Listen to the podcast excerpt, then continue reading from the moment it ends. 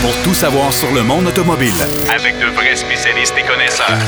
Bienvenue à Derrière le volant.net Avec Jacques DM. Je vous souhaite la bienvenue à l'émission Derrière le volant cette semaine. Une voix un petit peu euh, enrhumée. Ben oui, je me suis tapé un petit rhume avec euh, euh, garni de quelques allergies. Je sais pas si vous avez remarqué dans votre patelin, mais euh, le pollen cette année était assez présent, merci, et assez tôt, merci surtout, hein, parce qu'au mois de mai, on n'est pas habitué euh, d'avoir cette, euh, cette période de pollinisation euh, aussi intense. Mais ça va beaucoup mieux et on sera en mesure de, faire une belle émission aujourd'hui, encore une fois. Marc Bouchard sera là pour nous parler de la Toyota Venza, un retour, et de nous parler de la Polestar 2 cette fois-ci, la version 4 portières. Euh, voiture que vous ne connaissez probablement pas et que vous avez probablement jamais vue sur nos routes non plus. C'est assez obscur comme, euh, comme société, comme nouvelle compagnie automobile, ça. Euh, Denis Duquel, il va nous parler de wrapping. Wrapping, qu'est-ce que c'est? Eh bien, vous savez, il y a des gens qui ont déjà choisi de changer la couleur de leur voiture plutôt que de la faire peindre. On applique une pellicule à la grandeur de la voiture pour la changer de couleur. Bon, ça a été populaire, ça l'est encore apparemment. Il va nous parler de ça, puis il va nous parler évidemment de l'automobile en temps de guerre, qu'est-ce qui s'est passé? C'est notre historien de service, vous le connaissez, Denis, n'est-ce pas? Et, mais d'entrée de jeu, notre ami Pierrot Fakin, lui, va nous parler de trois, euh, trois voitures, dont une voiture mythique qu'on a décidé de relancer, mais de façon un peu différente. Il va nous parler aussi de la Ioniq 5, euh, une voiture euh, tout à fait toute électrique de chez Hyundai qui va arriver très bientôt, mais qui aura quand même des applications plutôt intéressantes, un peu comme le F-150 Lightning euh, qui- a été lancé la semaine dernière chez Ford. Et il va nous parler de son essai de la Kia Stinger GT 2022. Mon cher Pierrot, mes hommages. Oui, euh, mes hommages à toi aussi, euh, mon cher Jacques, et à tous nos auditeurs euh, pour Bon. une autre émission à Derrière la Bonne Bien sûr. Écoute, Kia, Kia Stinger GT, voiture, Oui. voiture qui, qui malheureusement n'obtient pas le succès de vente espéré par, par Kia. Non, c'est dommage, Jacques. euh, ils n'ont pas le succès de vente euh, espéré, mais écoute, pour, pour, euh, pour le prix, je trouve que c'est une voiture qui offre quand même pas mal.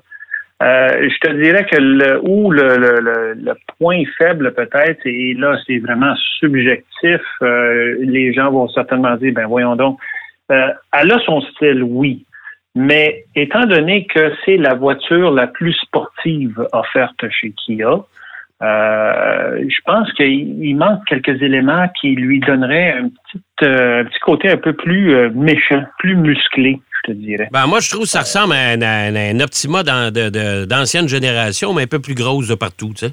Ouais, ben c'est un, peu ça. Là. Écoute, c'est quand même une voiture qui, est- qui est bien finie. Euh, elle a un comportement routier, euh, ma foi, assez euh, impressionnant là, quand même. Écoute, je suis passé la semaine dernière, j'avais la, la M8 de BMW de 617 chevaux, Ouais. qui était absolument débile. Là. Et là, on en a quand même 365 euh, avec Ouais. le moteur qui est celui qui est utilisé dans les modèles Genesis. C'est le 3.3 litres turbo V6, euh, transmission euh, à 8 Mais, vitesses. mais, mais tu vois, là, déjà en partant, Pierrot, Genesis ont déjà leur personnalité propre. OK? Là, on Ben commence, voilà. là, on commence à les distinguer sur la route, là. surtout les, les- Absolument. les- les nouvelles générations. Là, ça, c'est magnifique. La Kia, Oui, je oui, trouve oui. qu'elle commence, elle commence à prendre de l'âge, beaucoup. Euh, puis Mais la ça- Stinger a sorti en 2018, hein, Jacques. Qu'elle n'est pas si vieille que ça, tu sais. Non, je comprends, mais elle est peut-être née trop vieille. Euh, Ouais, ben il y a ça aussi, c'est ça. On n'a pas été assez audacieux. Tout à hein, fait. C'est juste ça qui manque. C'est un peu plus d'audace. Parce que la voiture comme telle, écoute, ils, ils ont même, euh, c'est- une transmission euh, euh, électronique euh, by wire, là, à- donc, euh, à- comment on parle? À double embrayage.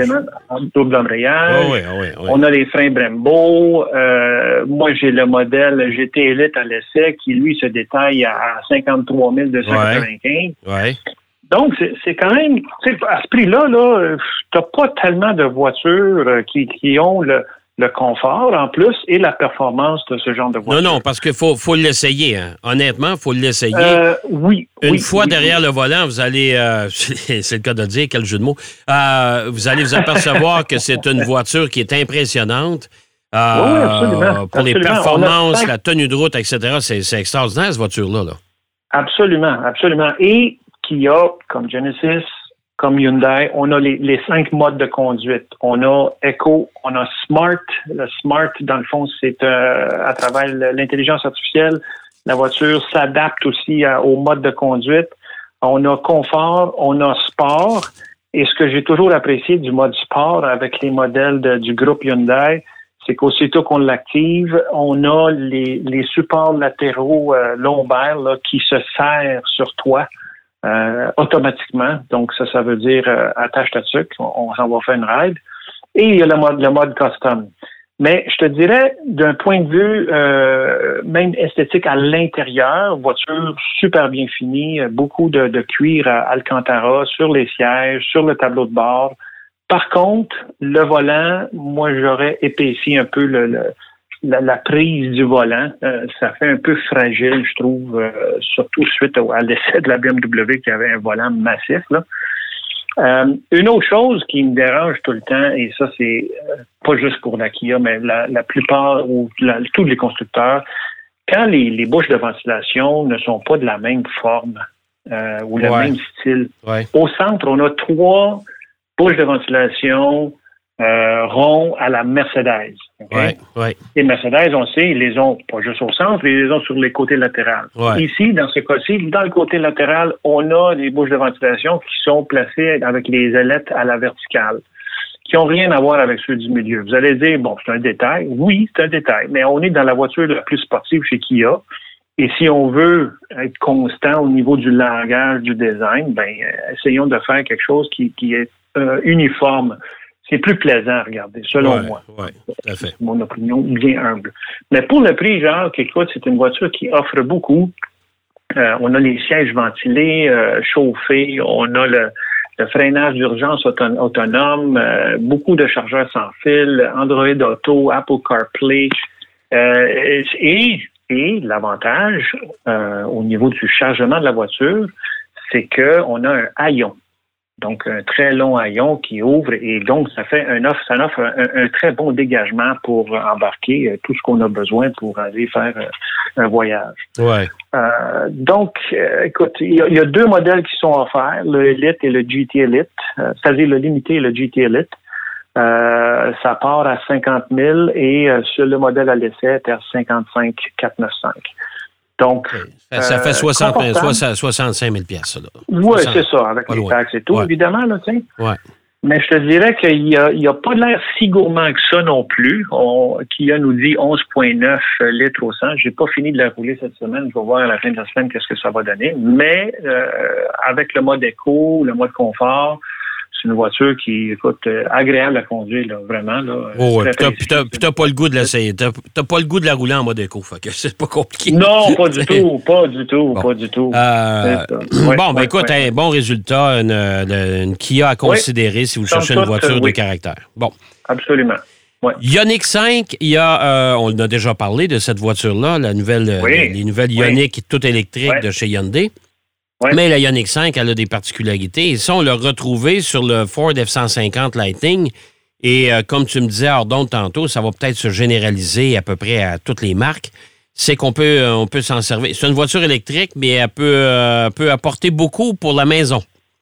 Oui, exactement. Écoute, c'est les gens de chez Hyundai, euh, surtout euh, aux États-Unis, là, elle s'en vient là, bientôt, là, le, 2022, là, c'est proche. Là. Euh, c'est Busy Boyle, c'est le vice-président de Hyundai aux États-Unis, qui dit que cette voiture-là va avoir euh, non seulement la possibilité d'être conduite en mode électrique, évidemment, parce qu'elle est entièrement électrique, mais il va avoir la technologie euh, V2L à bord. V2L, qu'est-ce que ça veut dire pour les néophytes? Euh, c'est en anglais, c'est Vehicle to Load. Et, et c'est le genre de choses qui s'en vient de plus en plus avec tous les véhicules électriques. Je pense que c'est quelque chose qui va être de plus en plus utilisé parce que, on le sait, c'est une, une, grosse batterie sur vous, évidemment, un véhicule électrique. Là. Et le V2L fait en sorte que si vous allez faire du camping, vous allez, euh, je sais pas, même sur un chantier à la limite, vous allez pouvoir brancher vos appareils électriques à la voiture. Donc, c'est ça le vehicle to load, ça vient du véhicule et ça va vers euh, d'autres objets qui vont être alimentés par les batteries de la voiture. Euh, V2H, c'est le Vehicle to Home. Et ça, c'est encore là, ils sont en train de développer cette technologie-là de plus en plus. Euh, ça, va devenir, ça va devenir des grosses génératrices sur quatre roues, ça, là.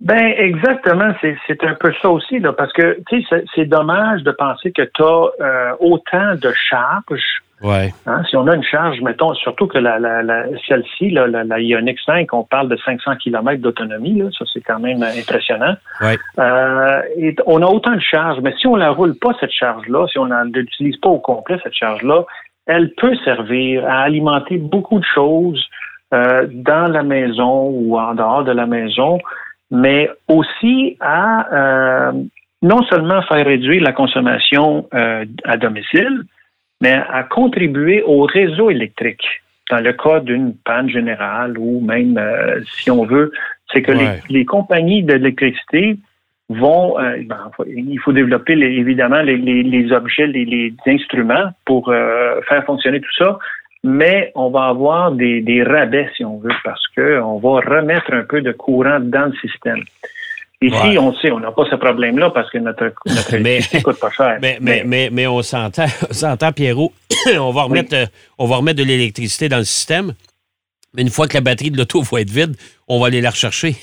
oui, mais non, ça c'est sûr, c'est sûr, c'est sûr. Mais ça, ça va être fait juste quand, tu sais, supposons que tu arrives chez vous, tu plugues la voiture, elle est à pleine charge. Ouais. Fait que là, elle va en remettre si, si tu le prends, mettons, huit heures plus tard, le lendemain, ouais. Euh, euh, donc, elle, va s'assurer d'être chargée, oui, quand tu vas la prendre. OK, la voiture va se recharger complètement, puis après ça... Euh, après ça, une partie du courant va retourner dans, dans, le, système. Mettons, pendant quatre heures, tu retournes du, courant dans le réseau, ouais. mais les prochaines quatre heures, elle va se recharger. Fait que, tu sais, c'est un peu ça. C'est que c'est des batteries qui vont avoir. C'est pour ça qu'on appelle ça bidirectionnel.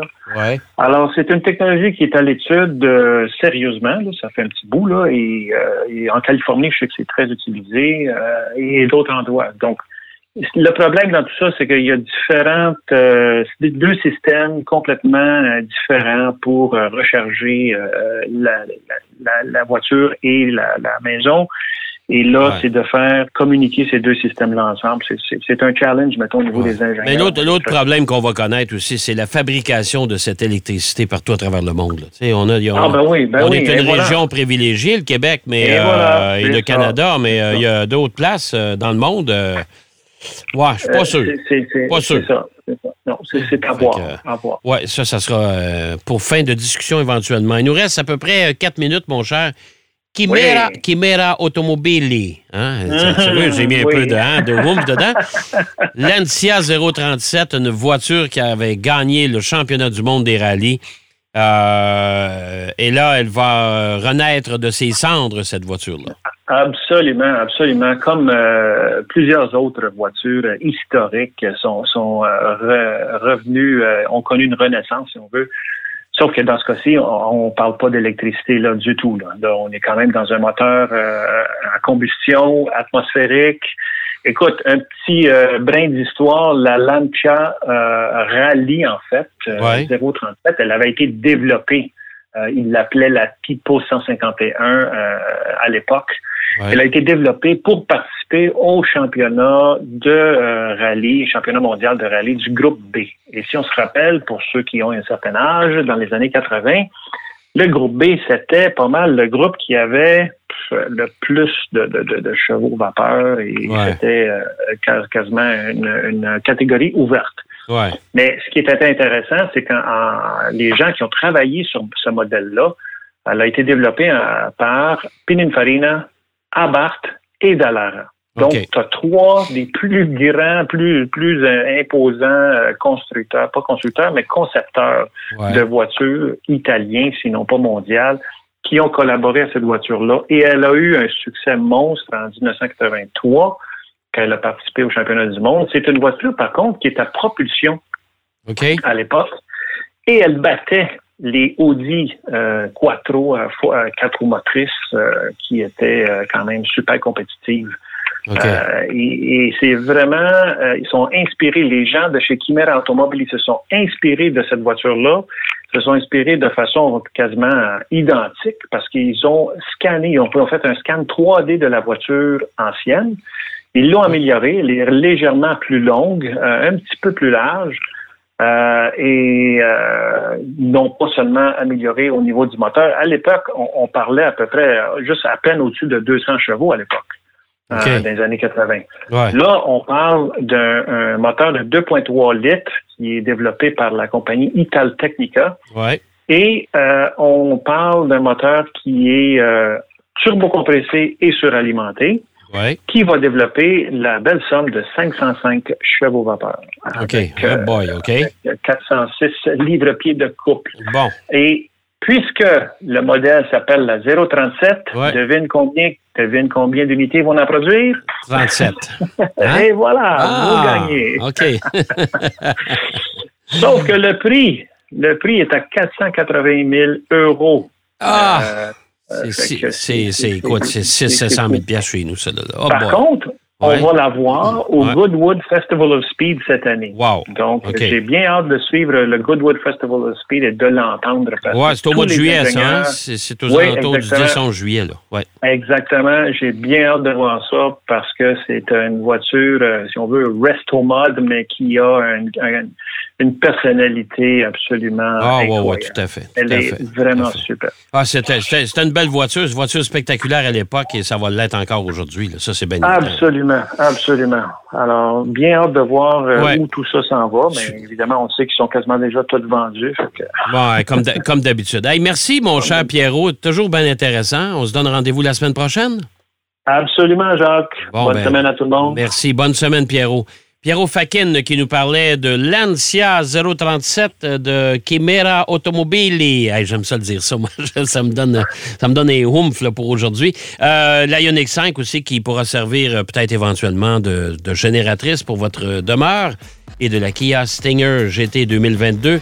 On va parler euh, de, de tatouage pour votre voiture avec Denis Duquet tout de suite après la pause. Derrière le volant. De retour après la pause. Pour plus de contenu automobile, derrière le volant.net.